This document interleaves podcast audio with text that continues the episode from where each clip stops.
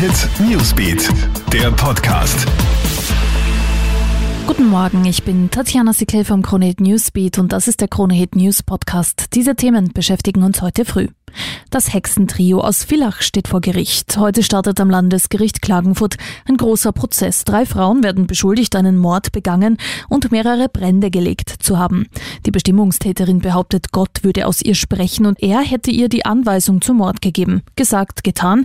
Eine der Frauen hat eine 72-Jährige mit bloßen Händen erwürgt. Offenbar ging es darum, mit schweren Straftaten Vermögenswerte zu erlangen.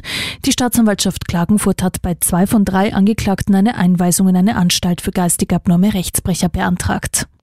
Nach dem Abschuss einer Passagiermaschine im Iran durch die iranische Regierung weiten sich die Proteste in der Hauptstadt Teheran aus. Bis zu 3000 Menschen haben gestern demonstriert. Sie kritisieren die Vertuschung von Fakten durch die iranische Führung. Es werden Rücktritte gefordert. Bei dem versehentlichen Abschuss der Boeing 737 wurden 176 Menschen getötet, darunter viele Iraner.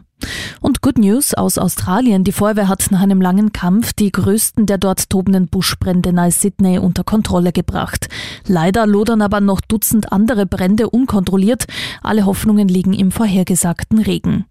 Das war's auch schon wieder up to date. Bist du immer im Kronehit Newsbeat auf Kronehit.at und natürlich in diesem Podcast. Du kannst uns auf allen Kanälen abonnieren. Kronehit Newsbeat, der Podcast.